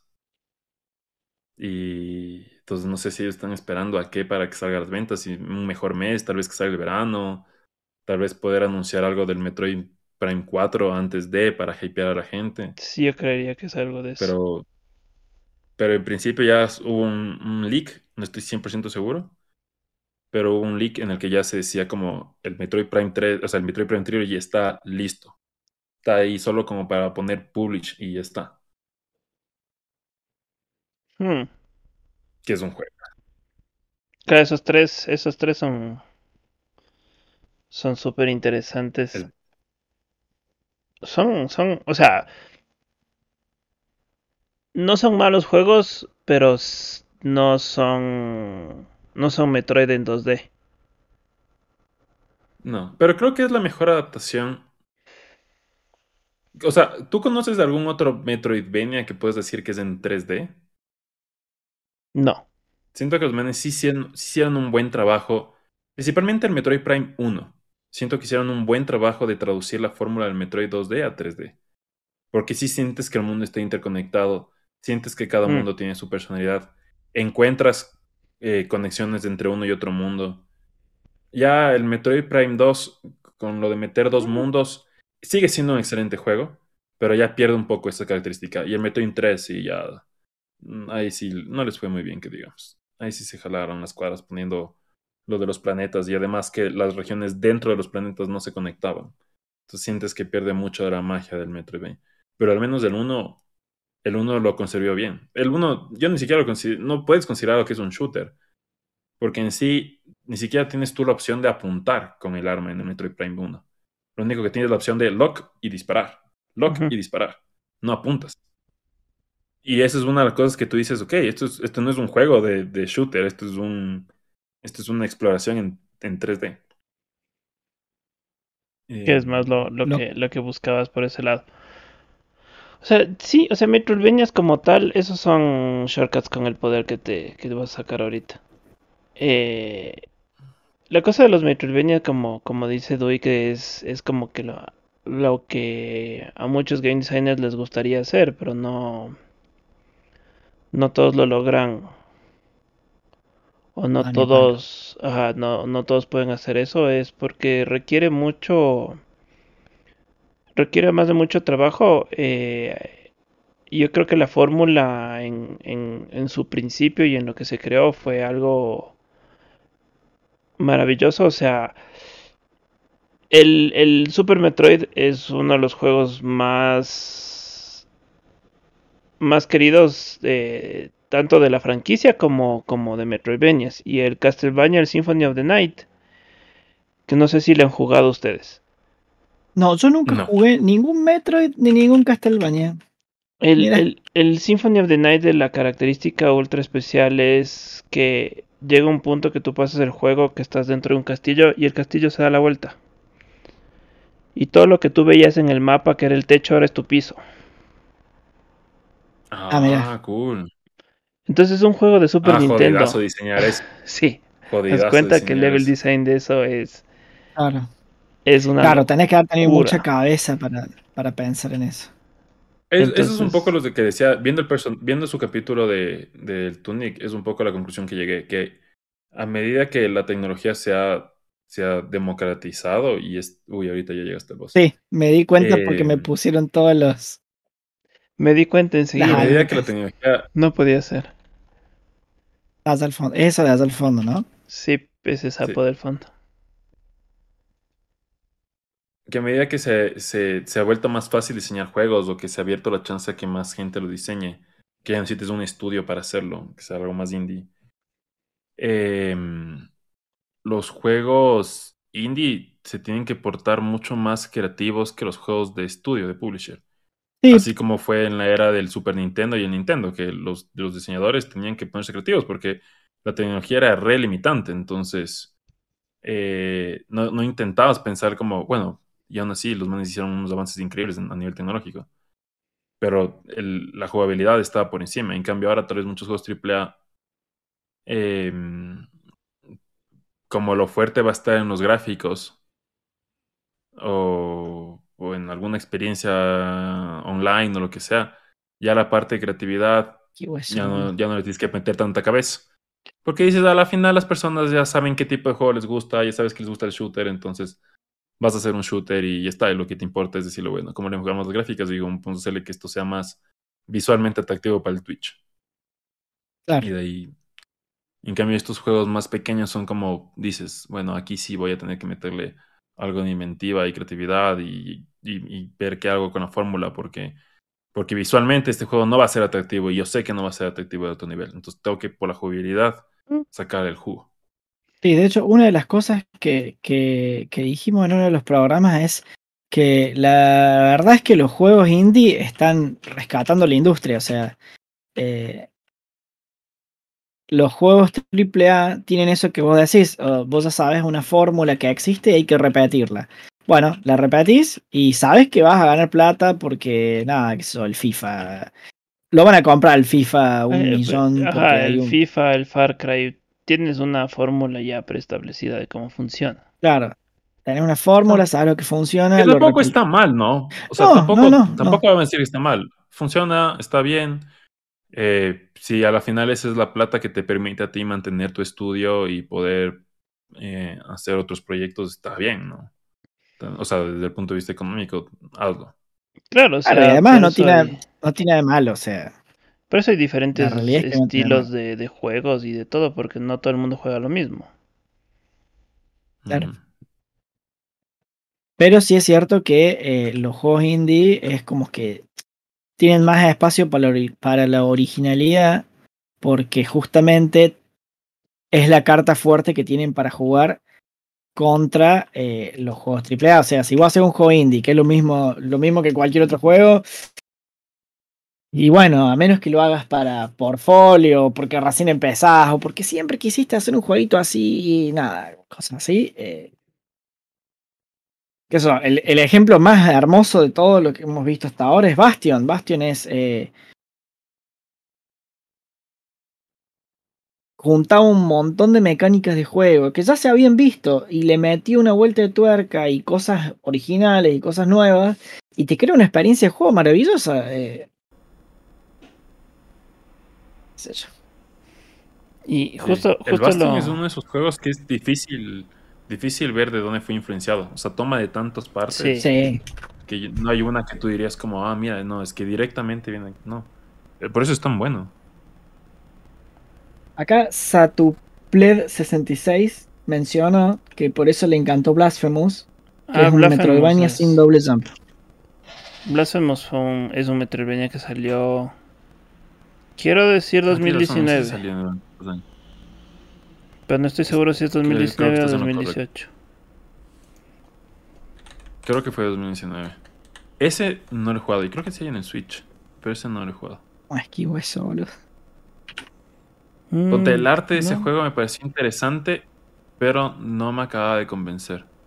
El arte es bellísimo de ese juego. Es 2019. Es bellísimo. Ese no le acabé, pero. Porque ese sí es Metroidvania Dark Souls purito. Es más, es más peleas que exploración. Sí, uh, mucho más. Mm.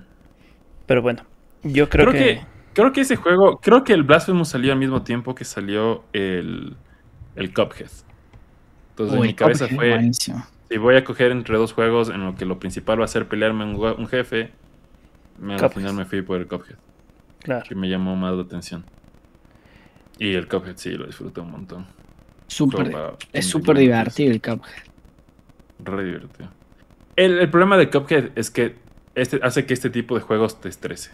Porque en Cuphead te acostumbras tanto a, ah, me muero, vuelvo otra vez a empezar desde el jefe, desde donde estoy. No tengo que No a pasar otros cinco cuartos para llegar. Ajá, que te, te vuelves súper impaciente para ese tipo de juegos. Eso pasa ¿Cómo mucho con los, con los con los que son solo boss fights, boss, boss runs. Ese Ah. mientras Dewey pasa la segunda fase de sé No, si- me va a matar, me va a matar. Pero- me curo, me Ahí tienes que haber utilizado para recuperar vida. Sí te puede ser. Mierda. Eso es algo que me, No. que me gusta de, de este juego un montón, la idea de que te puedes curar.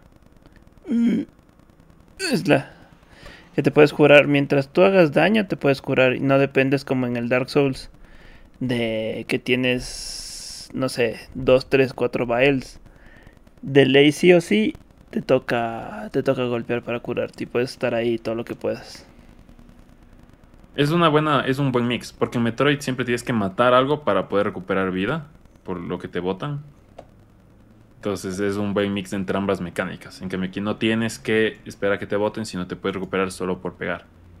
Sí. Y a mí lo que me gusta es mucho cómo los jefes, todos los jefes tienen siempre este punto en el que puedes o decidir curarte o decidir golpearle. Sí.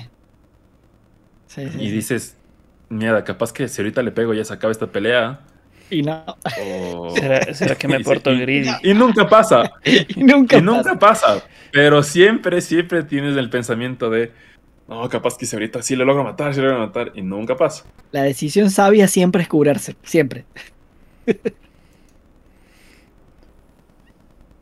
Y yo creo que con eso, con eso le, le terminamos este club del gaming de, Sí, de Hollow Creo Knight. que se nos fue la mano.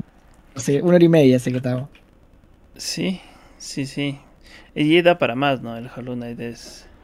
Sí, sí, sí, se puede hablar. Y si se hubiera sumado más gente, eh, esto hubiera sido más largo. Sí. Ay. No, totalmente. Dice, dice Satupled que el arte es hermoso, está hablando de, de Blasphemous. Blasphemous. El arte es hermoso, tiene muchísima exploración y su lore eh, pega mucho a cos- ah, le pega mucho a cosas religiosas de España que se relacionan con, igual con América Latina. Te da hasta un sentido de pertenencia. Ah, mira, estaría bueno jugarlo. ¿Es un juego hecho en España? Sí, si es un, es un juego hecho en España con un Kickstarter. Mira, Ah, cabe. Sí, y tiene una iconografía cristiana. hay, hay un boss que es un niño que tiene, si no me acuerdo mal, es como que tiene una venda en los ojos. Tiene cosas así bien, bien, bien especiales, bien, bien dark. Está bueno, está bueno. Yo no lo conozco, la verdad, no. Pero, pero no es, no es nada. Yo nunca me entero de nada. Es como. Pero bueno, eh, vamos a hacer los anuncios parroquiales. La siguiente semana nos toca eh, Elder Scrolls, un juego de cartas cuyo nombre Dewey me va a ayudar ahorita. Elder Scrolls Legends. Legends, eso. Sí, porque sabía que no era Skyrim. No es Skyrim. Eh, hay que hacer la votación para el juego de este mes, que no hemos hecho todavía para ver qué vamos a jugar. Hay algunos, algunos buenos eh, ¿Cuál- candidatos. ¿Cuáles son los candidatos? Estaba. Estaba el Jaden Fallen Order, el Skyrim, el Final 14. El eh, Outer Worlds. El Outer Worlds.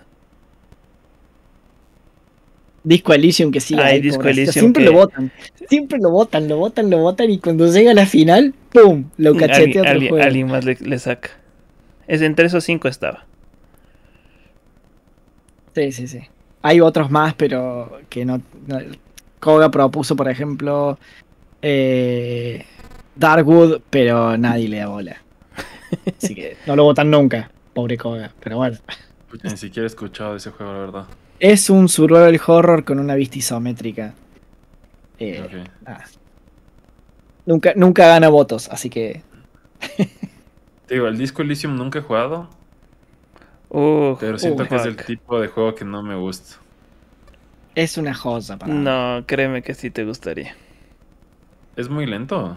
Siento que es lento. Es Pero es lento. que soy pésimo para juegos lentos. Es lento. Yo Es- necesito, yo necesito la opción de golpear, así. Puede ser que el juego Ah. nunca utilice el golpe, pero con tal de poder golpear algo y poder spamear el golpe, siento que es un juego con el que puedo jugar. Claro, no, el disco Elysium es mucho ro- es, es mucho. Es, ¿cómo es se- rol, es, es, es mucho de leer. Es una aventura, es una aventura gráfica al estilo viejo, onda. No es, es casi un point and click. Pero esto es algo, esto es algo medio feo. Para una persona que disfruta mucho la narrativa y le gusta leer y ver películas y bla, bla, bla, en juegos detesto leer. Muchas Ah, veces, muchos diálogos del Hardline ni siquiera leí, solo pasaba. Claro. Solo llegabas como, ah. Si, me, si jugar. me lo puedes contar en una escena y en el background, ¿para qué me lo vas a contar en un diálogo? Ah, sí. Skip, skip, skip, skip.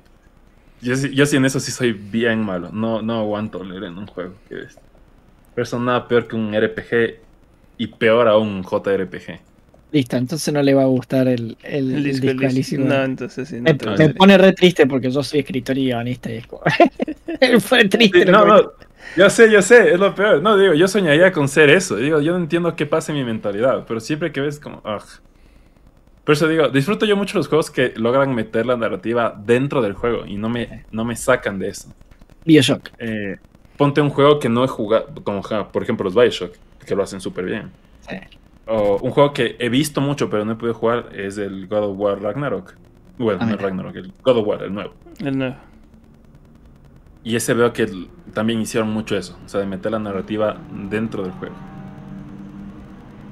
Y es algo que, pucha, me parece lindazo. Bueno, Control en ese sentido es un caso de estudio. Es, yo creo que uno de los mejores juegos que- de, de narrativa. Que- o sea, a- esta vez le, le vamos a tirar flores a Control. Eh, en, en ese sentido, creo que Control es uno de los mejores ejemplos de lo que hemos jugado hasta ahora.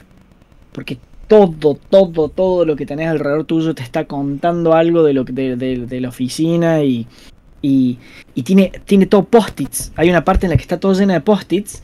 Y los post-its no tienen un texto blurreado como para que te dé la oficina de que, de Mm, que- la sensación de que estás en la oficina. Tiene cosas escritas. Y si vos te pones a leer los post-its, empezás a ver el tren de pensamiento de la persona que escribió los post-its.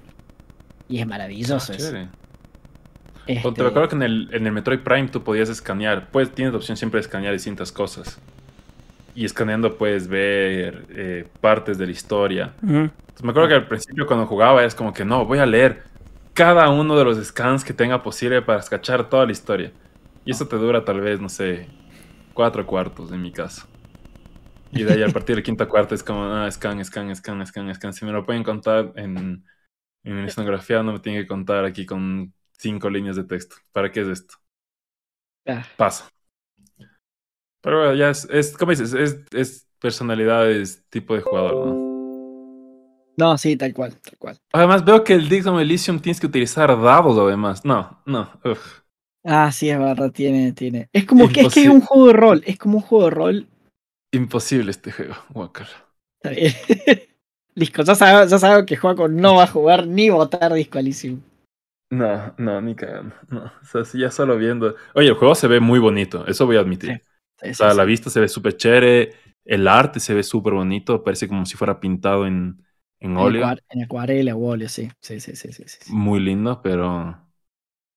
Pero no, no, no, no. No, no, no. no. No. Bueno, ¿Qué otro, eh, juego, ¿Qué otro juego decían? Bueno, perdón, si quieren ya acabar. no, sí, vamos a cerrar, vamos a cerrar porque si no se nos va muy. Yo me tengo que despertar dentro de cinco horas. Así que, nada, ya me toca irme. Pero, mm, ¿qué otro juego más te, te digo? ¿Qué te digo? Así, así hacemos el cierre. Eh, tenemos el Jedi Knight Fallen Order, Fallen Order, el. Skyrim, que tiene que ganar Skyrim porque. Porque, Porque yo no he nunca jugado, jugó nunca he Skyrim. jugado al Nunca Skyrim. jugué- no puede ser, no puede ser. Oh, bien, Dark. Yo tampoco nunca he jugado a Skyrim. Pensé que iba a ser el único que no. No, Qué bueno. jueguen Skyrim. No debería sorprenderte en este punto. o sea, es un RPG. De por sí no nunca me dio las ganas de jugarlo. Entonces. Pero tiene cosas Pero- para pegarle a todo, como te gusta. Sí, pero, pero eso, capaz que ahora sí le doy la chance. Bueno, eh, está Skyrim, eh, Star Wars Fallen Order, El Outer Final Worlds, 14. que yo le tengo un hambre. Espero que gane Outer Worlds. Ah, Y si no, está el. Final, está el Final 14, Y esos son los cinco. que esos son los cinco. Y no sé si va, yo la verdad no sé si tengo tantas ganas de que gane el Final, porque ya tuvimos la experiencia MMO y no fue mal. El Final es otro tipo de juego, Lost pero... Ark. Sí, ya, No o sea, yo lo lo que creo que con un- mes de un MMO no, y ese MMO no vamos a llegar ni a la tercera parte de lo que quisiéramos llegar. Pero bueno, lo único peor que un RPG es un MMO, MMORPG. Para mí. Los odia, ¿vale? Está bien. Esto pésimo. Es como ah, mamada ahí. Ponerse Pero vos para jugabas, WoW. no, no, no. no. Pero yo jugué WoW a explorarlo. mm, Yo sacaba el mapa. Subía niveles haciendo, descubriendo mapas y entrando a nuevas zonas. Pero nunca llegué así a jugar, jugarle, jugarle. O sea, hacer raid a, a la, a la parte y no sé qué, nada de eso. está Y igual, ni siquiera leía las misiones. Skip, skip, skip, skip, skip. Necesitas cinco de estas mierdas, ya, ok, skip, skip, skip, skip. Ahora, ahora es más fácil mierda. hacer eso. en- Regresaba a Ten. Y de ahí lo que me perdía era como, oh, mira esas montañas, qué alaja. Y iba a buscar. Bueno, entonces, con eso, ese ha sido el club del el, el cuarto capítulo. No, el tercero. El cuarto. Tercero, el del tercero. tercero, eso. El tercer capítulo del club del gaming. Y ahora sí el anuncio, el anuncio parroquial, el último, eh, de lo de mi proyecto que estamos haciendo con un equipo que formamos, que somos seis ahorita, eh, que nos llamamos Fluffy Lama. Hemos publicado nuestro primer juego. Les voy a dejar en el chat. Ahí, está, ahí fue. Eh, que se publicó justo hace, hace poquito, hace una hora y media. Eh, antes de que empiece el podcast, eh, publicamos el primer juego. Ahí déjennos sus comentarios, sus, sus, sus, su feedback es súper importante para nosotros. Es una cosa chiquitita que hicimos en más o menos un mes. Eh, y con eso les agradecemos por acompañarnos el día de hoy en, el, en, en este programa especial del Club del Gaming. Nos vemos la siguiente semana. ¿Tú vas a streamear mañana, Dui? Eh, mañana es jueves, sí, me toca streamear. Sí. Entonces mañana, mañana Dui se conecta para streamear y conmigo veamos si es que el viernes tal vez sí puedo streamear yo. Deberías streamear. Sí, sí, sí debería streamear. Pero bueno, ha sido un gusto. Joac, te dejo una mención aquí también de Rookie Crusade. Si es que Ah, quieren ver unos, unos videos con una edición a lo bestia y los temas aún mejor. Si búsquenle ahí en YouTube, Rookie Crusade, súper recomendado. Todos los temas ñoños. Todos los temas ñoños. Especialmente los, el último, el penúltimo tema ñoño de, de todo ese gráfico que te jalaste de los, de los escritores de, de, de, de manga. anime, de- de manga. Qué hijo de madre. Pero bueno. Eh, ha sido un gusto con todos. Nos vemos de aquí a la próxima. Que pasen bien. Chao. Chao, chao. Gracias, gracias chicos. Cuídense.